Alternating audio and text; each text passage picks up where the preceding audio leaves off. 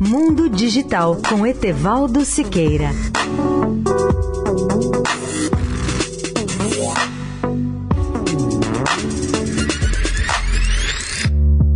Olá, amigos de Eldorado. A primeira missão espacial europeia para estudo do planeta Mercúrio foi lançada nesta sexta-feira, dia 18, às 10h45 da noite, na base da Guiana Francesa, por um foguete Ariane 5 da empresa europeia Ariane Space. O projeto, na realidade, é de responsabilidade de duas agências, a Agência Espacial Europeia, ESA, e a Agência Espacial Japonesa, JAXA. A astronave é composta de dois satélites de pesquisa científica e tem o nome de Bepi Colombo, em homenagem ao grande astrônomo italiano Giuseppe ou Bepi Colombo, um dos que mais estudaram o planeta Mercúrio. O projeto BEP Colombo é uma missão científica interdisciplinar, destinada a estudar o planeta Mercúrio sob os mais diversos aspectos, a partir da estrutura e da dinâmica de sua magnetosfera e de como ele interage com o vento solar, a sua estrutura interna, com seu grande núcleo de ferro e também a origem do campo magnético do planeta.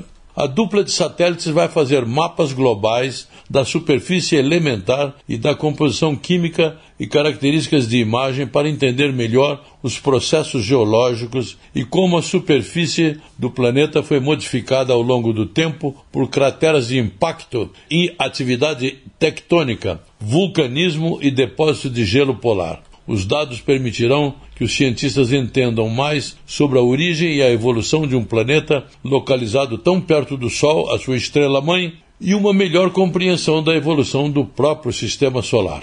Etevaldo Siqueira, especial para a Rádio Eldorado. Mundo Digital com Etevaldo Siqueira.